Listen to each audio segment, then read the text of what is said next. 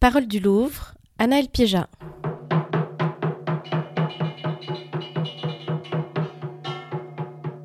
Phonomaton avec Madeleine Roger-Lacan.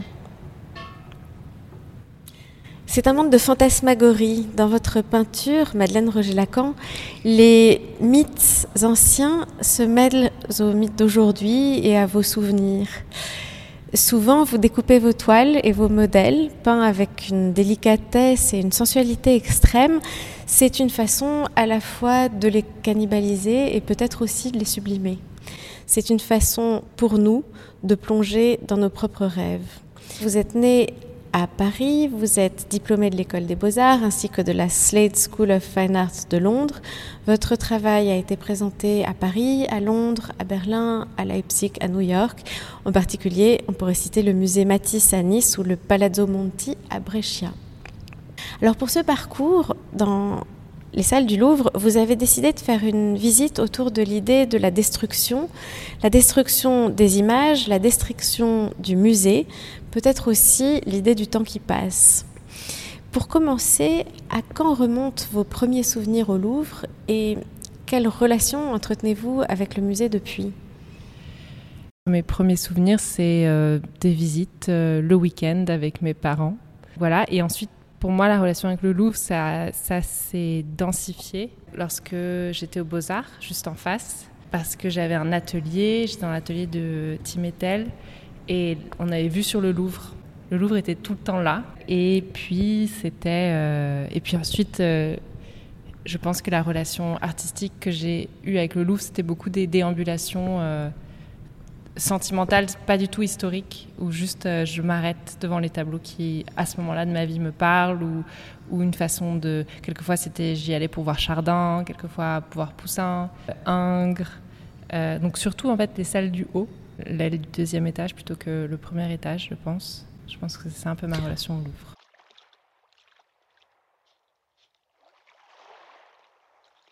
Pour commencer, nous nous trouvons devant la vue imaginaire de la grande galerie du Louvre en ruine, un tableau d'Hubert Robert qui date de 1796.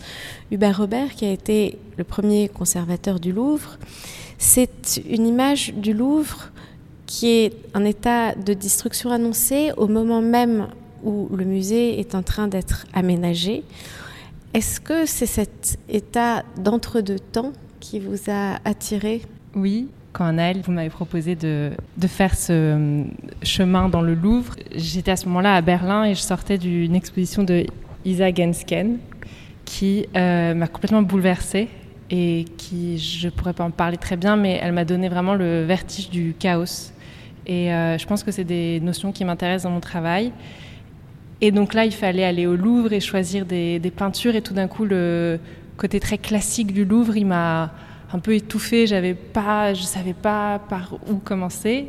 Et donc je me suis dit, qu'est-ce que j'ai envie de parler du Louvre, euh, mais comme si le Louvre, euh, qu'est-ce qui déconne au Louvre, euh, les failles du Louvre? Je, pensais par exemple aux, peintures fragmentées, aux peintures abîmées par le temps, etc. Et je me suis dit que peut-être que là il y avait un, chemin pour moi en ce moment au Louvre. Et donc ça m'a emmené vers les failles du Louvre, le Louvre détruit, et, et donc j'ai tout de suite pensé à cette image que j'avais en tête que je connais pas, pas très bien, mais qui était quand même imprimé dans ma tête, qui est le Louvre en ruine de Hubert Robert. Et euh, donc je me suis rapprochée de cette peinture et, j'ai essayé de la, de la mieux la regarder, mieux de la comprendre.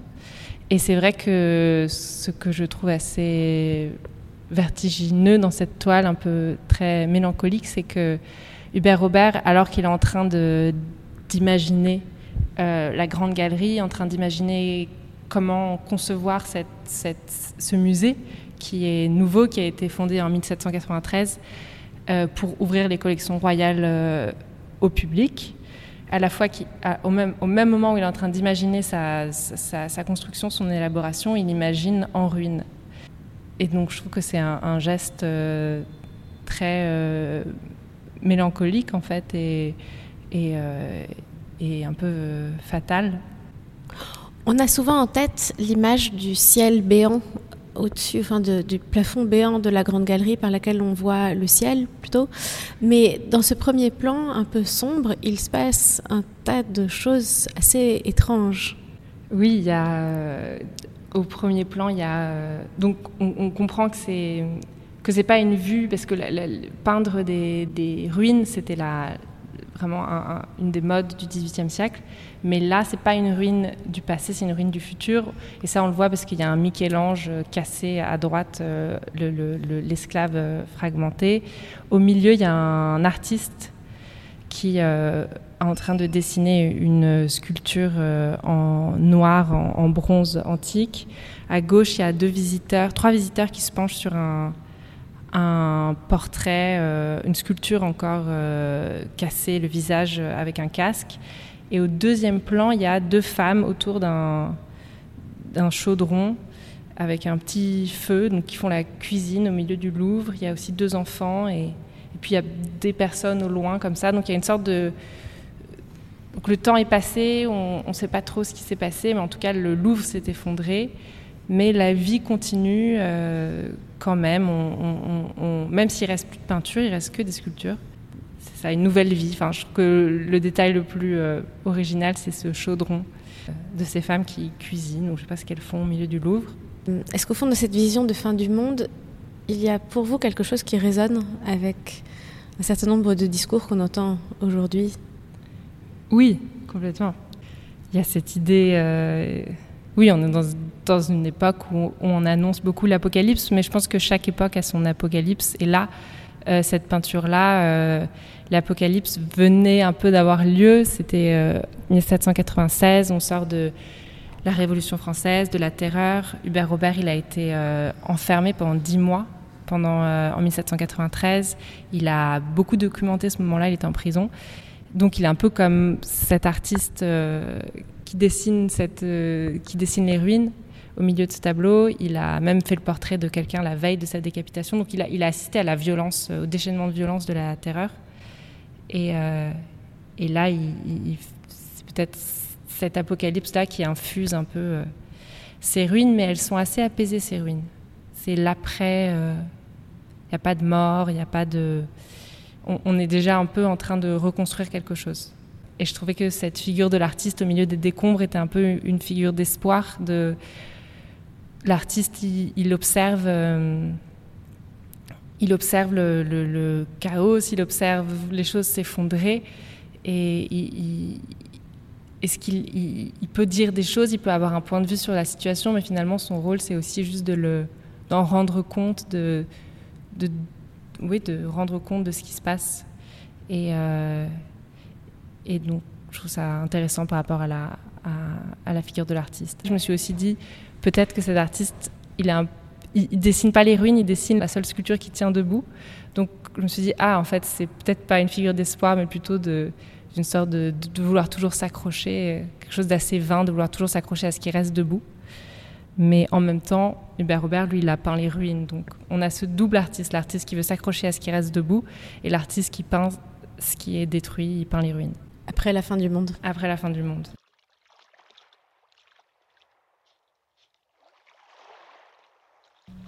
La Joconde. Si vous avez eu envie de venir voir cette véritable icône mondiale, c'est pour ce qu'elle représente d'une image malmenée. Que vouliez-vous dire par là? Alors déjà, c'est très impressionnant de voir la Joconde seule à seule. Et c'est la première fois que ça peut arriver, justement parce que c'est une image malmenée qu'on ne peut plus voir bien en fait. Je pense que voir la peinture, ça nécessite des tête à tête, des face à face. Il y a quelque chose de très intime dans la peinture, c'est voir le geste du peintre, c'est quelque chose de très direct par rapport à d'autres moyens d'expression d'aujourd'hui, comme le cinéma qui est beaucoup plus populaire et facile d'accès, mais c'est pas un moyen direct de connexion. Alors que la peinture, on voit le geste, on voit tout sur une surface. Il y a une sorte de, ricochet d'humain à humain, d'artiste à spectateur qui est assez euh, fascinant. Et avec la Joconde, ça c'est plus possible.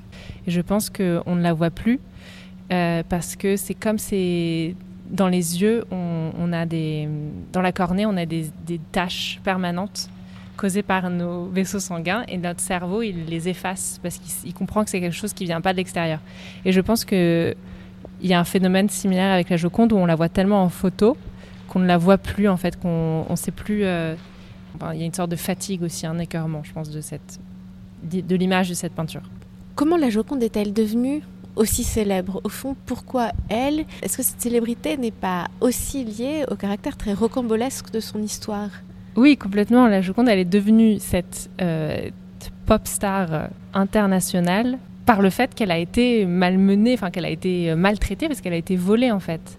Elle a été volée en 1911 et en fait, le fait qu'il y ait un vol au Louvre, c'était tellement euh, le feuilleton euh, scandale de l'époque qu'elle a été reproduite sur tous euh, les journaux du monde entier, des États-Unis à l'Australie, en passant par tous les pays de ouest en est. Et donc, elle c'est la première image euh, reproduite euh, en masse. Et depuis, ça a fait un, effet euh, boule de neige. Et même ce qui est fou, c'est quand elle a été volée, les gens y venaient voir l'espace vide où elle avait été décrochée. Donc tout de suite, c'est devenu vraiment un phénomène. Mais tout ça parce qu'elle a été maltraitée, en fait, parce qu'elle a été volée du Louvre. Et ensuite, ce qui est assez fou, c'est qu'elle a continué à être agressée assez régulièrement. En 56, on lui a jeté de euh, l'acide dessus, ça a abîmé le bas de la toile. En 56 aussi, on lui a jeté une pierre. Dans les années 70, quand elle était exposée à Tokyo, pour, pour un de ses seuls voyages de sa vie, elle s'est pris du spray rouge par une visiteuse. Et le dernier, euh, la dernière agression en date, c'était là, il n'y a pas longtemps, en 2022. Quelqu'un qui a profité de, du nouveau euh, mécanisme de protection de la Joconde, où en gros, il y a cet arc de bois. Et euh, il y a un espace réservé que pour les personnes à mobilité réduite. Et après, il y a une barrière. Et là, il y a tous les autres visiteurs qui peuvent la voir. Et il y a un homme qui s'est fait passer pour une vieille femme en fauteuil roulant. Et donc, il a eu accès à, ce petit espace privilégié où on se tient maintenant, donc assez proche de la Joconde. Et il lui a envoyé une tarte euh, à la crème, il l'a entartée. Et euh, c'était un des premiers actes de militantisme écologique contre les, peintures à l'huile euh, Stop Oil. Donc voilà, donc cette peinture déclenche beaucoup de violence. C'est aussi évidemment une œuvre qui est extrêmement protégée, vous l'avez dit. elle a été copiée elle a été à de nombreuses, reprises, en particulier par Marcel Duchamp. Et Duchamp, il l'a fait en 1919, le LHOQ. Et je pense que c'était pourquoi? Parce que c'était euh, huit ans après le vol de la Joconde, donc c'était devenu une image de notoriété publique. Donc cette agression euh, conceptuelle d'une icône était immédiatement euh, reconnaissable par tous. Et c'est assez drôle d'ailleurs qu'il l'ait appelé LHOQ parce que ça, c'est pas quelque chose qu'on a dit. Avant d'être volée en 1911, elle était déjà quand même, elle faisait partie des collections royales. Enfin, elle était quand même, elle a toujours été considérée comme un chef-d'œuvre. Et elle a, elle a été, on a beaucoup écrit sur elle. Et c'est vrai que là, on est devant et c'est, c'est, un portrait d'une fraîcheur et d'une présence euh, assez bouleversante. Et euh, là, je remarquais la l'ombre, j'avais jamais vu ça, comment l'ombre des. le sourire continue sur les joues et il y a vraiment. C'est très hypnotisant. Et donc, ce que je disais, qu'elle soit. qu'elle s'est. que Duchamp a écrit LHOQ, c'est une sorte aussi de pied de nez aux, premiers textes qui ont été écrits sur elle, où on précisait bien que c'était le portrait d'une femme vertueuse et non d'une courtisane. Le radeau de la Méduse, devant lequel nous nous trouvons, est un autre des chefs-d'œuvre du musée du Louvre, une œuvre de Théodore Géricault, et c'est ici pour l'idée d'une peinture instable que vous avez choisi ce tableau. Alors, pour commencer, que voyez-vous dans cette œuvre? C'est une peinture très impressionnante, gigantesque, euh, elle fait 7 mètres de, large, je ne sais pas combien, 5 de haut. On voit des corps mal en point sur un radeau de fortune au milieu d'une mer déchaînée. On voit une voile une voile comme ça qui met de l'ombre sur toute une partie d'un tableau et on voit une colonne de, enfin, une sorte de pyramide humaine qui se tient en fait pour faire signe à un bateau qu'on voit au loin mais qu'on voit vraiment qui est minuscule. Il fait, euh, doit faire 2, cm, 5 cm carrés sur toute la surface de ce tableau. Ils sont vraiment mal partis. Donc voilà, voilà tout ce qu'on voit. On voit des, naufragés, tous à moitié nus, euh, agonisants. Le, sujet même de l'œuvre, ce, naufrage, représente une forme euh, d'instabilité totale.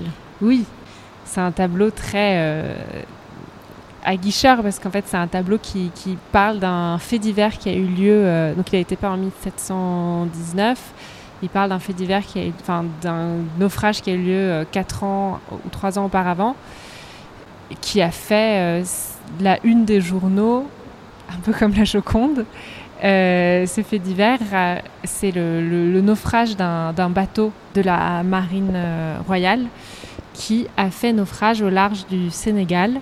Et certains des naufragés sont retrouvés sur un radeau de fortune ils étaient 150 au départ, 15 au bout de 15 jours quand ils ont été rescapés. Et pour survivre, il y a eu du cannibalisme sur ce radeau.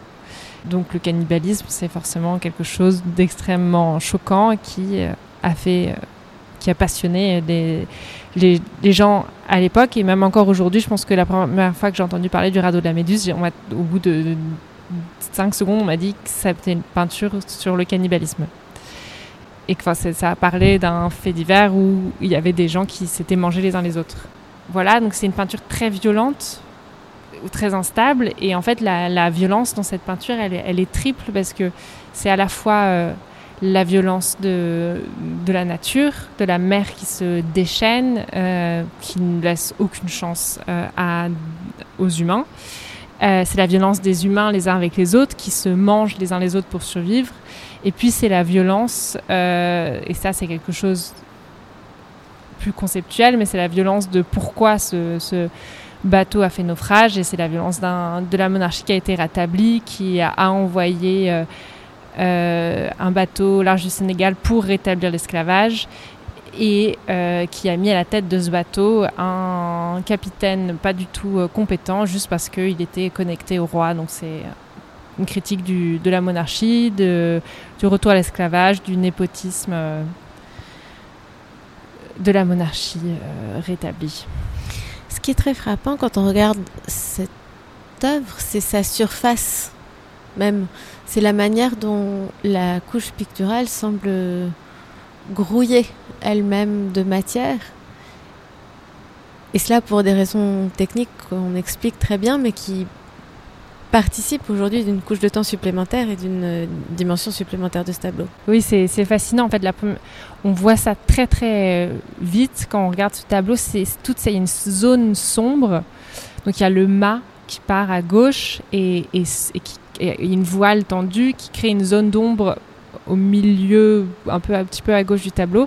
Et, c'est une zone extrêmement sombre où là, les seules touches de lumière, en fait, c'est c'est ces zones qui ont pustulé. En fait, il y a des cloques partout sur le tableau qui sont causées par un mélange raté de pigments, bitume et plomb. Euh, c'est une peinture qui a été peinte très vite et Géricault a, je pense, un peu, c'est un peu euh, raté sur son, ou alors il a fait exprès parce que effectivement ça participe complètement euh, à la surface du tableau. Il y a un truc presque un peu en scène Kiefer dans la matière. Et, donc il y a des pustules partout, il y a un, côté un peu zombie, je trouve, mort-vivant dans, cette peinture. Qui d'ailleurs laisse apparaître des fantômes. Et qui laisse apparaître des fantômes. On voit quand on se rapproche euh, à gauche, il y a un, bras qui pend et qui disparaît dans l'eau, mais en fait on voit que le, bras n'était pas en entier parce que les contours qui ont dû être faits avec euh, ce mélange de bitume et de plomb euh, réapparaît, donc fait pustuler une sorte de surface sur, euh, sur, sur la peinture.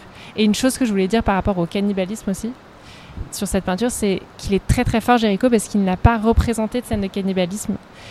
Mais tout le monde sait qu'il y a eu du cannibalisme sur, cette, sur ce radeau. Donc en fait, on a, je trouve qu'on a une, un regard très actif où on, cherche notre côté voyeuriste, un peu choc cherche, euh, cherche le, scandale. Euh, et il y a plein de choses où, par exemple, là, ce corps qui a ce bras à moitié, qui réapparaît à moitié, ben, on voit pas le bas de son corps. Alors, est-ce qu'il a été mangé? Est-ce qu'il tombe dans l'eau? À côté, il y a des moignons. Est-ce que c'est des moignons parce qu'il a été mangé ou est-ce que c'est comme je l'ai lu, les, la, peau a été arrachée par l'eau de mer? Là-bas, il y a un homme endormi ou mort sur la cuisse d'un autre. On se demande s'il n'est pas en train de le manger. pareil, au premier plan, il y a un corps qui doit faire 2 mètres, plus de 2 mètres de long, qui est recouvert. Est-ce qu'il est recouvert parce qu'il a été à moitié mangé Est-ce qu'il est mort Enfin, partout on se demande, on cherche le, cannibalisme et, c'est vraiment euh, terrifiant. Et voilà, et aussi le côté zombie, je trouve que c'est cette colonne humaine qui monte, qui essaie de faire signe, ça, ça grouille, ça fait un peu penser à des scènes de zombies dans des films apocalyptiques où, où les zombies essayent de passer des, des obstacles et ils s'utilisent pour faire des échelles humaines comme dans World War Z.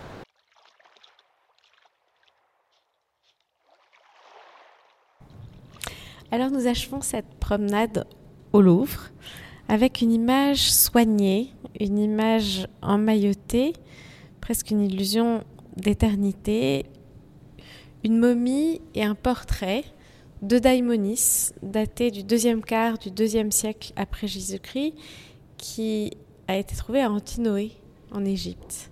Oui. C'est le mélange du savoir-faire, euh, enfin de, l'art funéraire égyptien qui rencontre euh, l'art euh, du portrait romain. personnellement, moi, c'est une, momie qui me touche plus que celles qui sont en bois ou qui sont beaucoup plus solides. C'est une momie très très vulnérable. Euh, ce qu'on voit, c'est ce portrait euh, d'une femme emmaillotée dans des euh, bandes de lin. Donc on a du tissu et de la peinture.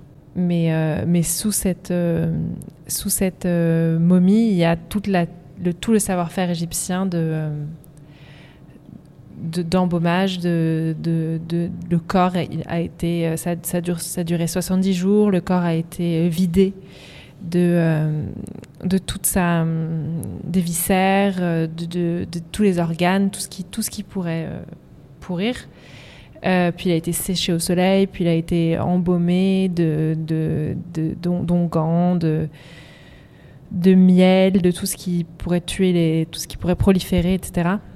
Et, et puis ensuite arrive l'emmaillotage et, et le dépose, la dépose de, de ce portrait on a beaucoup parlé au cours de notre promenade d'images invisibles.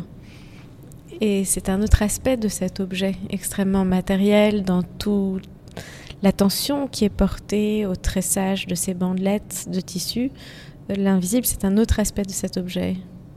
J'ai l'impression que quand ce, corps est, vidé et, momifié, en fait, on, perd euh, tout ce qui était vivant tous les organes. Enfin, déjà, le corps est mort, mais on lui, on lui retire à ce corps même euh, sa décomposition, même cette vie du corps après la mort. On, arrête ça. C'est comme si on transformait le corps en, carcasse, en, squelette. Et en fait, ce qu'on a devant nos yeux, c'est le nouveau corps de, cette femme. Et, euh, c'est un corps euh, décidé par les autres. C'est un corps euh, qui, qui, va à la fois affirmer l'humanité de cette femme par son visage, qui a été ensuite accroché dans la maison de cette femme, qui l'a regardé vivre.